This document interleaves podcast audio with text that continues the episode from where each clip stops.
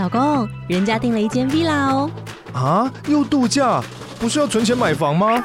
我是订了凤凰 villa。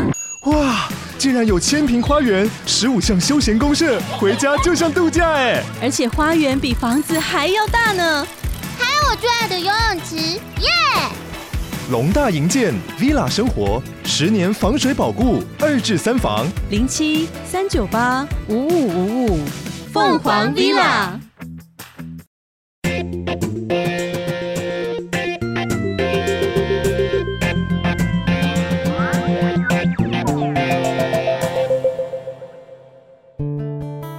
Hello，你好吗？我是老周，欢迎收听老周的 Money Talk。在这里，我们聊聊钱和财富。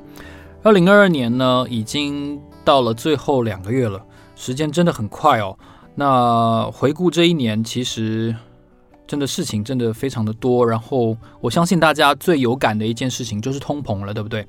通膨呢，在二零二二年扮演非常重要的角色，而且也影响了很多人，不管是他们的生计，不管是他们的荷包。或者是他们吃下去的东西哦，缩水了嘛，哦，所以我们想要来探讨一下通膨背后的原因跟它的一些现象。好，首先要来跟大家回顾一下留言哦，这个老朋友 Balance 呢，他在 APP 里面留言说。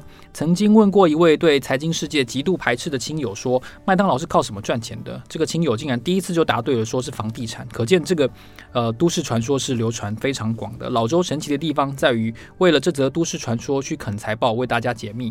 罗伯特清崎在他的书《有钱人为什么越来越有钱》当中，用房地产折旧来降低应税额的观点。阐释这则都市传说。不过，从老周的分析来看，麦当劳能屹立不摇的技法，应该不仅止于税务与房地产。好，谢谢 Balance 的回应。我想他的生存的技法，他做大的技法，还有一个是麦当劳在几次的这个下坡当中，他们的营运的挫败当中，他有顺利的总结到教训，然后也设计到了能够成功回应。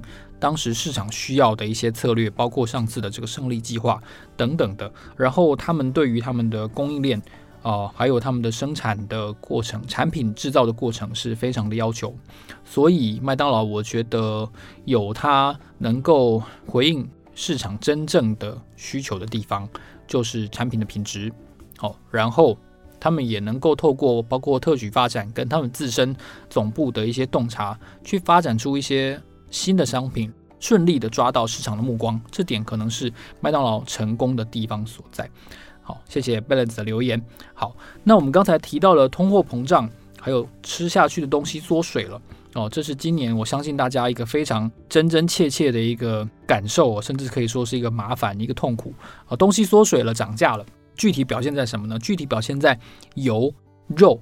还有一些粮食上面，那联合国的粮农指数呢，先前曾经一度大涨。那粮农指数包括很多了嘛，包括油啊等等的。那我们就来跟大家分享一下，是谁决定了粮食的价格？你会说，呃，就是是什么？是北农啊？哦，是种出来的农夫？其实不是，其实哦，呃，全世界主要的这个粮食的经营、经销、种植、运输。都是由谁呢？主要是由几家跨国企业所决定的。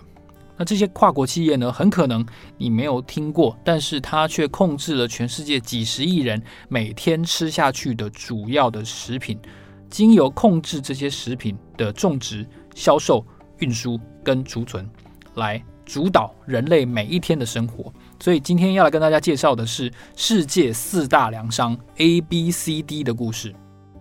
A B C D，你会说真的吗？这四家公司真的叫 A B C D？真的，他们的名字开头呢，刚好就是 A B C D。说来很巧哦，所以，所以这个四家粮商到底是怎么一回事呢？我们跟大家介绍一下，这四家公司呢，分别是 A D M、邦吉，然后呢，嘉吉，还有路易达富。哦，这四家世界级的超级大的公司，他们比台积电还大，但是呢，他们却非常的神秘。哦。我举例来说呢，这四家里面后面两个 C 跟 D，嘉吉还有这个路易达富呢是没有上市的公司。那 ADM 跟邦吉呢是有上市的公司。那我们先用营收来比较一下，他们几乎比台积电大，真的吗？诶，是真的哦。哦，我们以第一个 A ADM 来说，ADM 啊，年营收多少？统一用二零二一年来看的话，ADM 的营收八百五十二亿美元，美元哦。第二呢，邦吉呢，邦吉是五百九十二亿美元。加吉 Cargill，Cargill 最大，Cargill 年营收一千三百四十四亿美元。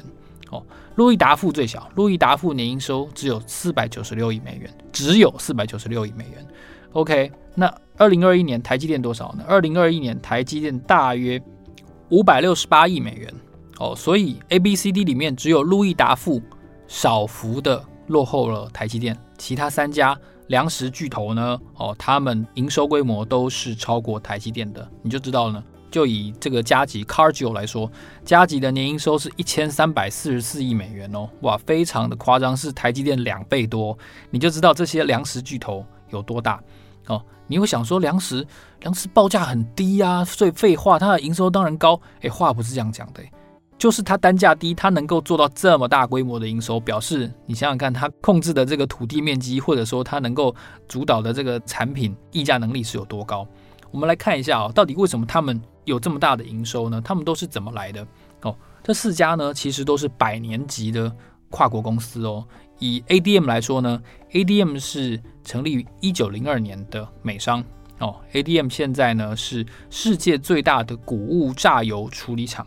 它也是美国最大的黄豆跟玉米的处理厂哦，ADM 是上市公司。那邦吉呢？邦吉是四家里面资格最老的哦。邦吉成立于一八一八年，哇，一八一八年，那是什么时候？咸丰吧？哦，咸 咸丰英英法联军的时候，它就成立了，你知道吗？OK，这个这很夸张诶，甚至比英法联军还早，因为香港割让好像是一八四一年。哦，这个鸦片战争是我没记错的话，是一八四一年，所以它可能是在香港成立特区以前就已经成立了。所以这家公司年营收五百九十二亿美元，哦，比台积电稍微多一点。哦，那邦吉现在是巴西最大的谷物出口商，哦，它也是美国第二大的黄豆出口商，哦，它是上市公司。OK，那嘉吉 Cargill 这家公司呢？如果你有去过那个高雄梦时代，经过那个海边那个港边的话呢，你顺着那条港边的路呢，继续往前走，往北边走，你应该会经过 Cargill 的这个这个港口的这个设立的公司，它会写这个公司的名字，就是 C A R G I L L 哦，它上面有一片绿色的叶子哦。嘉吉这家公司就不得了了，它年营收一千多亿美元，刚才提到，而且同时呢，它是麦当劳跟肯德基的。油品的供应商，哦，哇，这个你看麦当劳全世界主要的粮食有多少这需求，每天有多少调度的需求，Cargill 有能耐做它的主要供应商，你就知道 Cargill 的这个议价能力跟规模到底有多大哦。嘉吉现在呢，除了是麦当劳、肯德基供应商，它也是世界第一大的粮食交易商，他负责销售的谷物哦，全美国生产的谷物百分之二十五，哇，等于四分之一。全美国生产谷物的四分之一是由嘉吉来交易，他每年交易的总重量，农作物的总重量是一点四亿公吨，哇，一点四亿公吨，用台湾媒体最喜欢比较的话，就是说这是多少小朋友的营养午餐呢？啊？啊，这个算不出来，这个无法计算了哦。而且嘉吉就是因为它是未上市公司，它是全美国最大的未上市公司。OK，如果要说独角兽的话，这个已经是元老级的独角兽了。这个嘉吉家族呢，也是百年企业了，传承好几代了。他们现在是全美国最富有的家族之一，总资产哦，在 Bloomberg 的统计底下有五百一十六亿美元，五百一十六亿美元啊！各位听众，你可以算一下那个数字是多少。所以嘉吉是四大粮商里面资产规模跟营运规模都最大的一家。前三家是美商嘛，哈，就是发源于美国的。第四家呢，路易达富，路易达富的英文名字叫 Louis Dreyfus Company，简称 LDC。LDC 呢是唯一起源于欧洲的巨型粮商，它是在法国成立的。哦，它的营收规模虽然相对小一些呢，不过主要经营的这个相对来说是比较特别的，就是它经营生质柴油是它非常大的一个业务。它在巴西呢有两座巨型的发酵厂。哦，专门用这个玉米啊，哦，用甘蔗啊来制造这个生殖燃油，哦，这是它相当重要的一个油料的业务。另外呢，LDC 呢，它也投资参与了天然气跟石油的贸易，然后呢，还有发电，哦，因为你都已经做生质燃油了嘛，应该是有一些发电的业务可以做。所以你看，它甚至可以做发电，它可以买卖天然气跟石油这样子的，嗯，commodity 啊，这样原物料的供应商，它的规模有多大，你就不难想见。一个很重要的事件点爆发，就是今年俄罗斯跟乌克兰的战事。哦，这件事情当然直接就使得全球的哦粮价暴涨，因为俄罗斯跟乌克兰双方都是世界非常重要的谷物的出口商嘛，哈，所以这件事情。一旦开打了之后呢，其实对于四大粮商来说是可以说是直接受益的。那你可能会问说，诶，这 A、B、C、D 他们到底是怎么崛起的？你会注意到，其实他们都已经经营一百多年了，对不对？你看，像 Cargill 做了一百五十几年哦，然后 ADM 也做了一百多年。那邦吉最夸张，邦吉已经成立了超过两百年。诶，你想想看，十九世纪初期。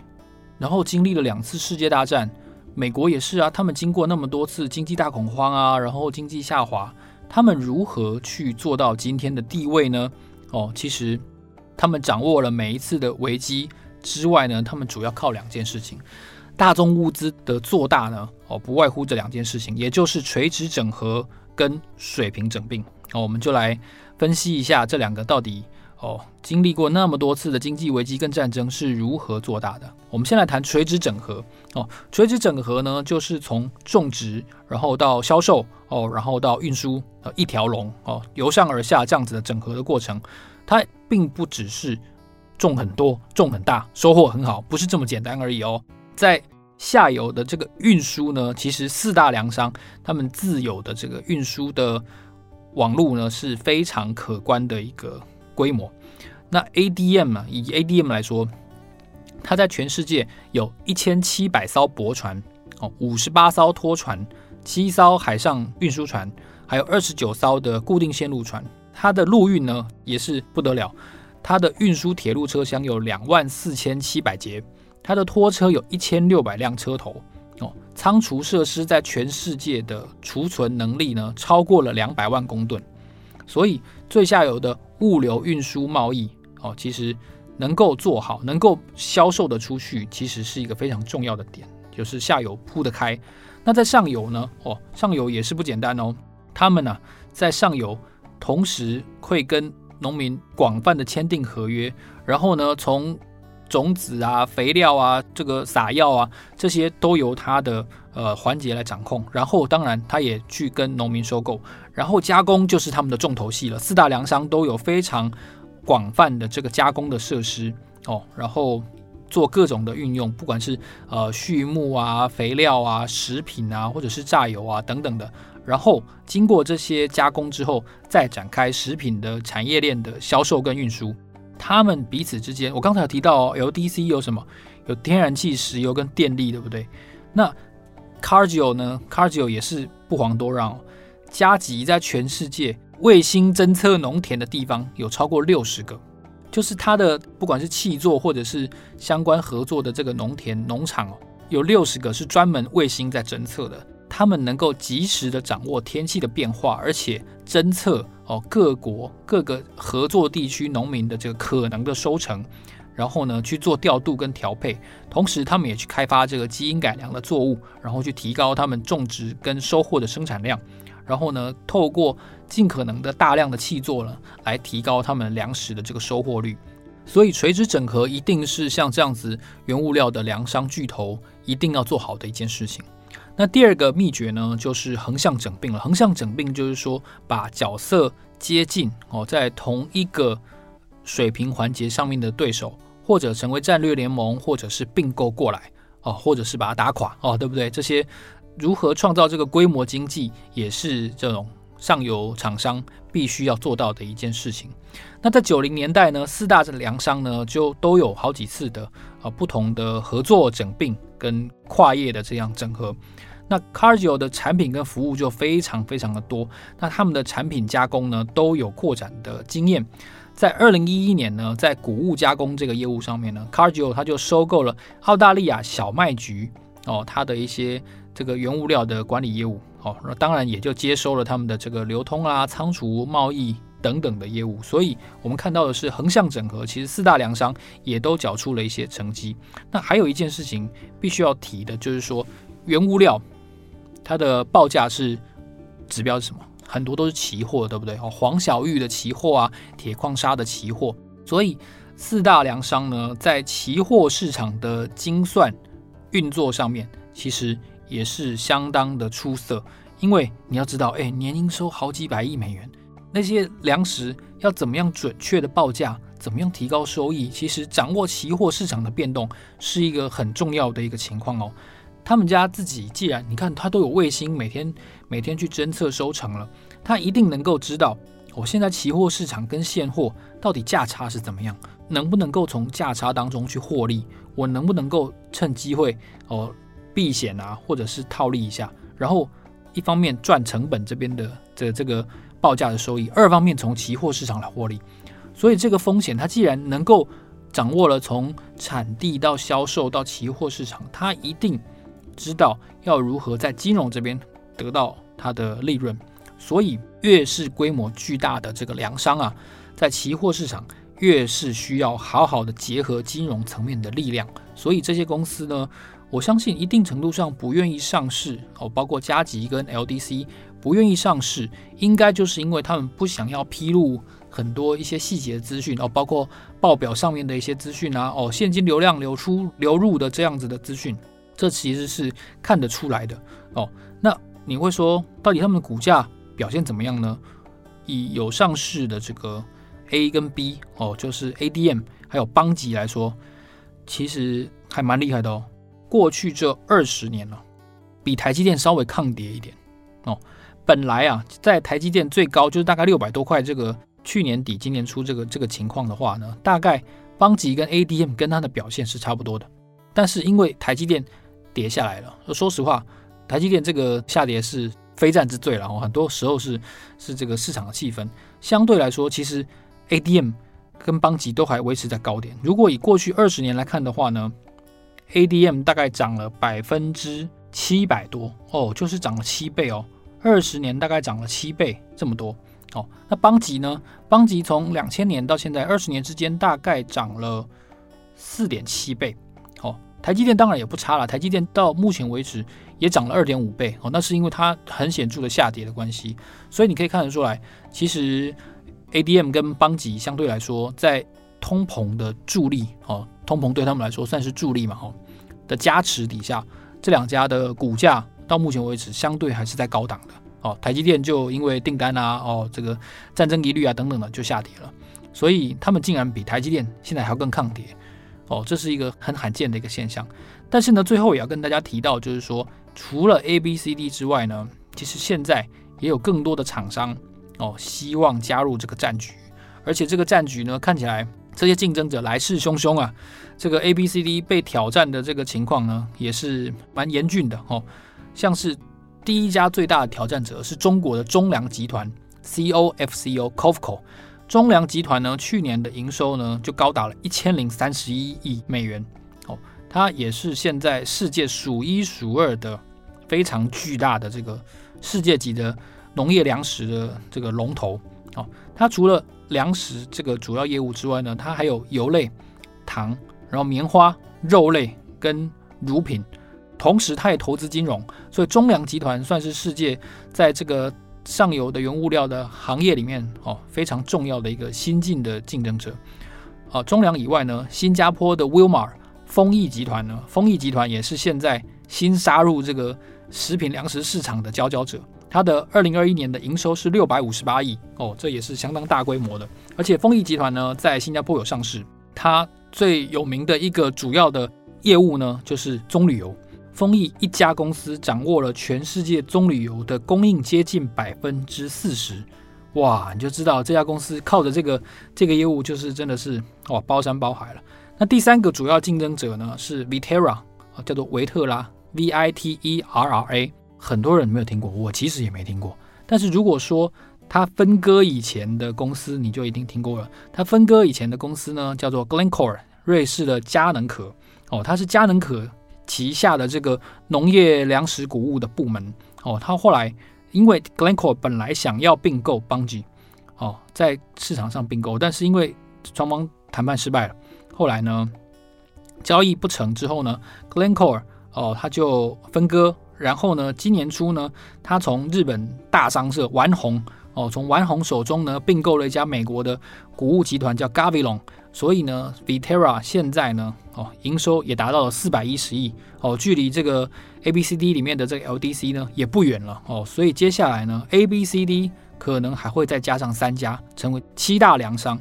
那当然了，这七大粮商就是很明显的掌握了更多全世界粮食市场的这个掌控权嘛，哦，未来可能全世界的粮价会继续由这七家来掌控，啊，这是全世界 A、B、C、D 粮商以外呢一个粮食市场的新面貌，还有今年粮食市场的一个概况。如果你喜欢这集节目的话呢，欢迎你在 Apple Podcast 给我们按五颗星，或者是在 First Story 留言告诉我们你对这集的评价。你听完了之后，对于粮食市场有什么更多的认识？好，然后我会在节目当中呢跟大家分享出来，也期待听到你的意见。老周的 Money Talk，让我们下一集见，谢谢，拜拜。